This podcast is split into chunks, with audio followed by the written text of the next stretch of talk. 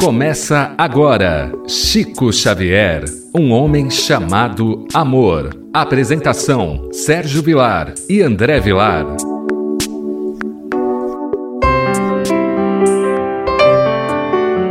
Queridos amigos, o quão é feliz esse momento para minha alma poder estar diante da Sua presença pela nossa querida Rádio Boa Nova, com o programa Chico Xavier, um homem chamado amor. Apresentação de Sérgio Vilar e de André Luiz Querini Vilar. Eu gostaria de agradecer profundamente o seu carinho, as mensagens que eu tenho recebido, e o nosso querido André Luiz, sempre que nós temos a oportunidade, nós vamos respondendo aos irmãos de Ideal, nesse programa que eu me sinto muito honrado de fazê-lo, porque falar de Chico Xavier é uma tarefa muito difícil, é uma tarefa árdua, é uma tarefa que requer esforço, dedicação, compreensão e ainda diante das imperfeições que campeiam nosso coração, eu sou obrigado a admitir que é muito difícil nós falarmos e analisarmos a vida, os atos de um homem tão evoluído quanto Chico Xavier. Relembrando que nós não estamos aqui para santificar Chico Xavier. Nós estamos aqui para mostrar a sua simplicidade, a sua humildade, para que possamos perceber que para ser um espírito de grandeza não precisamos ser orgulhosos, egoístas, vaidosos, mas temos como marca central a humildade. Tudo bem com você, André Luiz? Tudo bem, querido Sérgio. Mais um dia com esta responsabilidade imensa que é levarmos adiante os exemplos deste grande homem e que possamos fazer no dia de hoje com sabedoria, com caridade, com bondade levando sempre esta bandeira. O nosso programa vai ao ar pela Rádio Boa Nova, pelo YouTube da TV A Caminho da Luz e agora no formato podcast. Você pode ouvir no Spotify, no Deezer, Google Podcast, na Amazon Music, são opções que você tem de nos acompanhar. Queridos amigos, nós temos hoje como tema central para andar com cuidado e sem vaidade. Essa primeira frase já nos dá um momento para reflexão. Manuel Pereira, amigo de muitos anos do Chico, contou-nos também vários lindos casos e pediu-nos publicássemos apenas este. Eu queria dar uma parada nessa frase porque ela é de uma grandeza enorme. Nós já vimos a história de Naná, que era uma das donas do Hotel Diniz. Nós já vimos vários relatos de pessoas que tiveram um contato muito próximo com Chico. Esse livro se dá na cidade de Pedro Leopoldo até 1959. Essa frase diz tudo. O Chico tinha uma confiança enorme nas pessoas. E o Chico, ele sempre dizia para as pessoas: essa história você pode contar essa história vamos ficar entre eu e você. Então, nós percebemos a fidelidade que Chico tinha para com os amigos e a fidelidade que os amigos tinham para com Chico Xavier. Eu fico muito triste quando eu vejo, principalmente pessoas pós essa época, já envolvendo Uberaba, de pessoas que conviveram com Chico, e contam que o Chico disse isso, o Chico diz aquilo, e nós sabemos que não é verdade, porque o Chico não poderia ter dito aquilo, porque estaria indo contra a vida que Chico viveu. Eu fico muito triste de ver pessoas colocar em livros essas situações dizendo: Chico me disse isso, Chico me disse aquilo. Se o Chico disse aquilo e poderia ser publicado, por que, que não tiveram coragem hombridade de publicar na época que o Chico estava vivo, encarnado. Eu fico muito triste de ver coisas dessa natureza. Então, por isso aqui, eu vejo o professor Ramiro Gama. Olha, André, que extraordinário homem, eu não conheci, mas eu vejo que por ser amigo de Chico Xavier na intimidade, um extraordinário homem. Ele ouviu todas as mensagens desse irmão chamado Manuel Pereira. E o Manuel diz assim: Você faça um favor, conte apenas uma. Ele não deixou as outras histórias escritas em papel para que depois alguém achasse e publicasse, não. Ele guardou no seu arquivo mental íntimo. E é isso que eu vejo que falta no nosso movimento espírita. Se chama respeito àquilo que as pessoas falam para nós. Então ele começa. Um confrade de São Paulo foi a Pedro Leopoldo para ver o famoso médium. Encontrou-o numa esquina de rua, no meio de muitos irmãos do Rio e de Belo Horizonte, e abraçando-o e realçando-lhe em altas vozes os dons mediúnicos, comparava-o com anjos e apóstolos. Chico ouviu-o apiedadamente, complacentemente, chorando por dentro, e numa atitude de quem ora em silêncio para livrar-se do veneno das lisonjas, com a certeza de quem já traduziu ou interdescende dos gregos, respondeu-lhe: Eu sou. É um verdadeiro sapo, que traz às costas uma vela acesa. Beneficia-se com a claridade, mas para possuir constantemente tem que sofrer com a cera derretida que lhe cai sobre a pele, queimando-a, como a lhe recordar de que é preciso andar com o cuidado e sem vaidade se quiser chegar ao fim da jornada. Aqui nós percebemos que o Chico, uma vez mais, ele é contra aquela ideia de exaltar o seu nome em público ele mostrando uma atitude de reserva, ele sempre procurava dizer: Eu sou um cisco. Aqui ele dá um exemplo: Eu sou um sapo. Eu sou uma gota de água no oceano. Ele nunca assumia uma atitude de grandeza. Então o companheiro pensou: ah, olha o professor com os alunos, olha o mestre com os apóstolos. E aquilo intimamente incomodou muito Chico Xavier, porque uma alma grande como a do Chico, ele tinha estrutura para lidar com determinadas palavras, mas às vezes as pessoas ao seu lado poderiam engrandecer pelo elogio do outro. Então o Chico ele coibia dentro de si, ensinou para nós que o trabalho é de Jesus e que nós todos estamos aqui num serviço maior ou menor, de grande ou de pequeno impacto, levando aos corações que estão ao nosso lado um pouquinho de luz, uma palavra, um exemplo. Então o Chico ele era muito firme, com moderação, com educação, mas ele era muito firme quando o assunto era elogio em público. Então nós vemos aqui que Manuel Pereira com certeza estava ali. E depois conversando com o Chico, o Chico contava que ele chorava por dentro, porque ele se sentiu humilhado porque ele sabe que o maior veneno que mais matou pessoas na terra é a lisonja. Quantos médiums se perderam? Eu gosto de, de vez em quando, temos também gravado pela nossa TV A Caminho da Luz, já uma boa parte dos livros de André Luiz, o segundo dele, que é o livro Os Mensageiros, nós vamos ver quantos espíritos que vieram de nosso lar, que reencarnaram no final do século XIX, começo do século XX, com trabalhos maravilhosos para idealizar a implantação nas terras de Santa Cruz do Espiritismo redivivo, do Espiritismo cristão, e falharam pelas lisonjas, pelos vícios, pelo materialismo, pela sexualidade. Por isso que muitos perguntam: o Chico tinha perigo de cair? Não, de maneira alguma. Só que vamos nos lembrar que o Chico era um professor sem aceitar a ideia de ser um professor. Chico não ensinava, Chico vivenciava.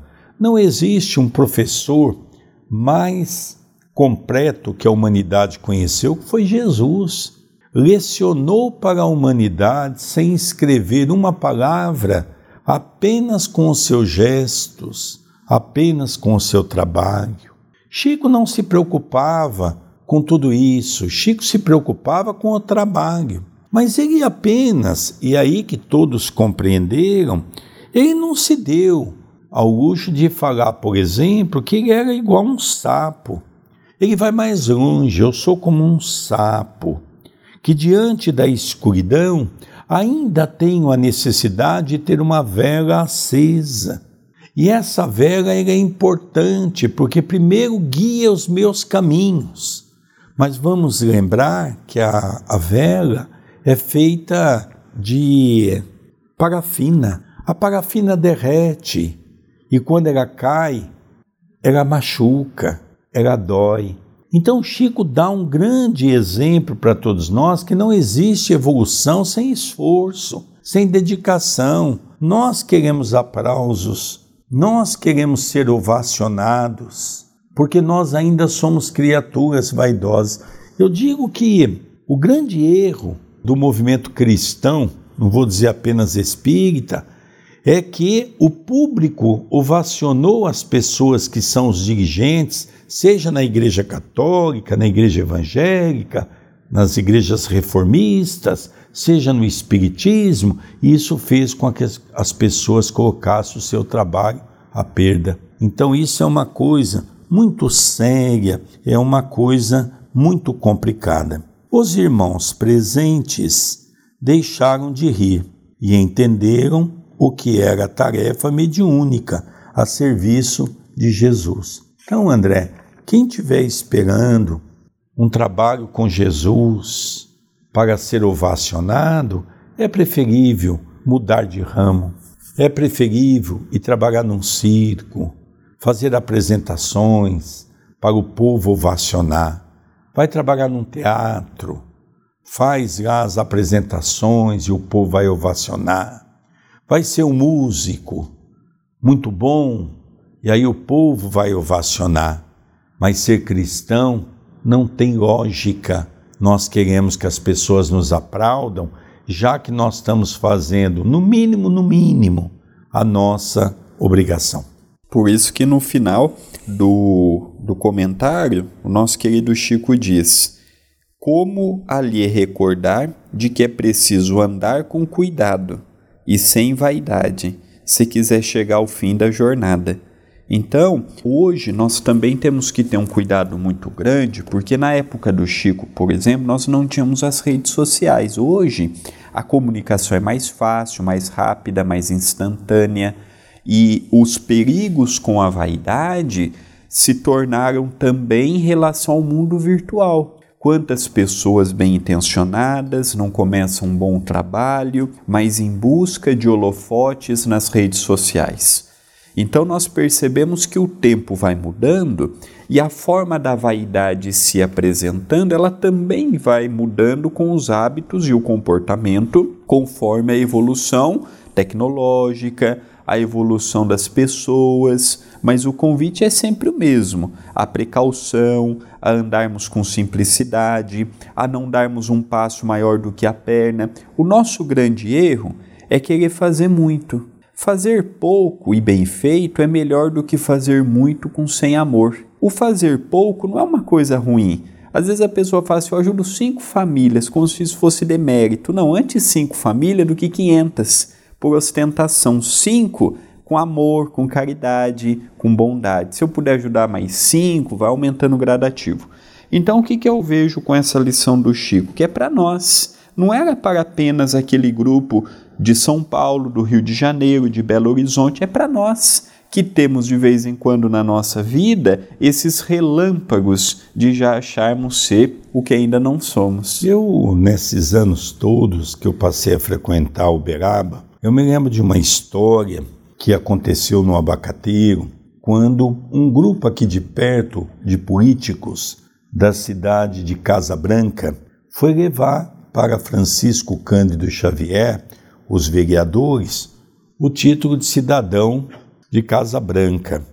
E o presidente da Câmara pegou a palavra e começou a realçar o trabalho de Chico, colocando ele numa condição de um santo.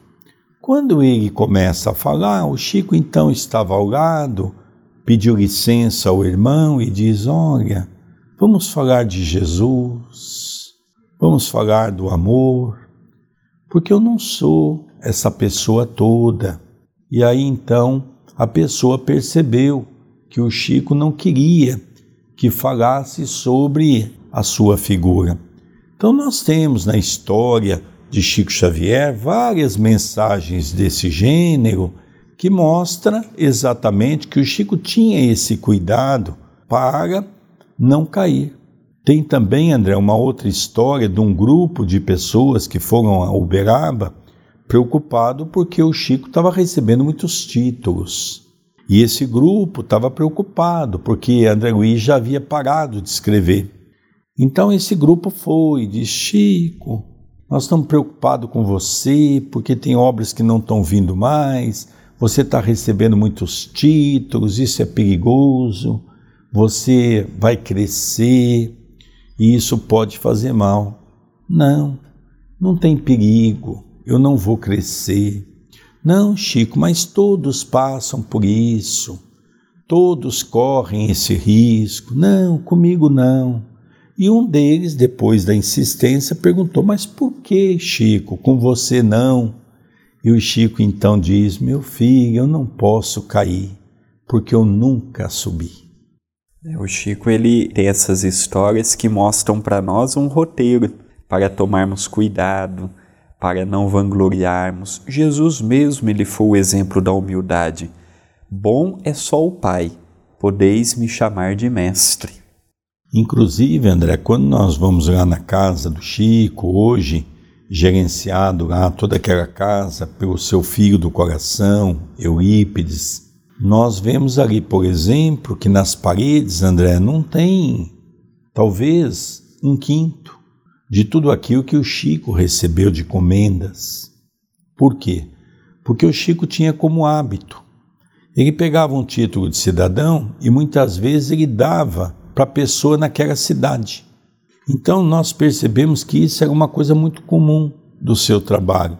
E também percebemos que uma vez perguntaram a ele, Chico, mas e, e você e recebeu os prêmios? Ele diz, não, eu vou para representar a doutrina, os prêmios não são meus.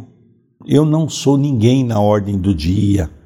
Quem está recebendo os títulos é a doutrina espírita. Eu vou apenas para ser o portador. E com esta atitude, ele conseguia driblar estas ideias ilusórias de que já somos muito infla o nosso ego e depois é muito difícil o candidato ao trabalho ter a humildade de voltar às origens. Aí continua encerrando a história que o nosso querido amigo lá de Pedro Leopoldo, Manuel Pereira, conta para o professor Ramiro Gama, observaram mais que o psicógrafo Pedro Leopoldense era, de fato, um instrumental mediúnico seguro e humilde, por onde o Pai do céu nos vem enviando, de forma mais compreensível e inédita, os ensinos de seu Filho amado, nosso Senhor Jesus Cristo, e que nem todos os irmãos, esclarecidos pela terceira revelação, aprenderam com que sacrifício ele, Chico, realizou sua tarefa e quantos esforços fez para se manter de pé. No clima das incompreensões, dentro da luta com as tempestades, os coriscos, os trovões, das lisonjas, dos elogios, de todas as experimentações, e conseguir atender aos imperativos sagrados da sua missão junto ao grande incompreendido e ainda pouco conhecido que é Jesus. Interessante que o Chico ele sempre dizia que todo assunto dentro do espiritismo é muito importante, mas que não poderíamos jamais esquecer de falar de Jesus.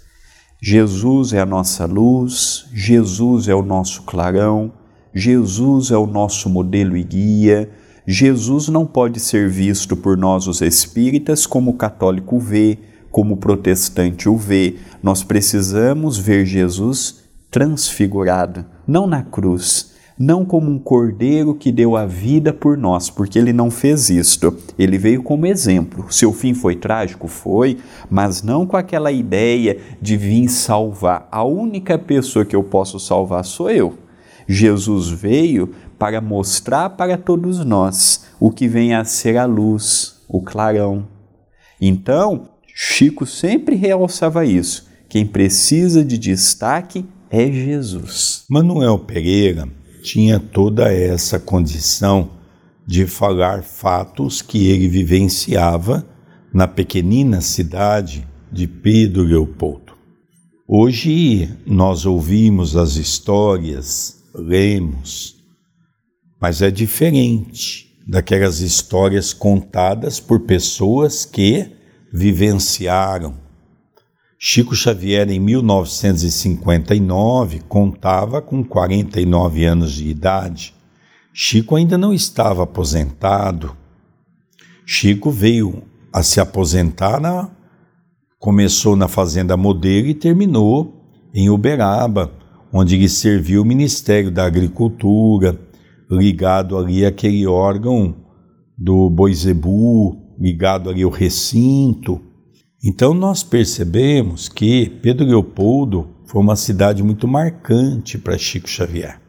Marcante dos dois sentidos. O primeiro sentido é quando ele deu um passo bastante amplo para dar continuidade nesse trabalho do Espiritismo, mas ao mesmo tempo isso trouxe a ele grandes sofrimentos. Rejeitado pela família, rejeitado pela sociedade, rejeitado pela religião, porque naquela época nós sabemos que excomungar uma pessoa era algo muito grave.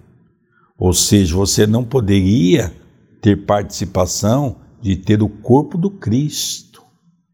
Para o católico, isso era o que havia de pior para uma pessoa.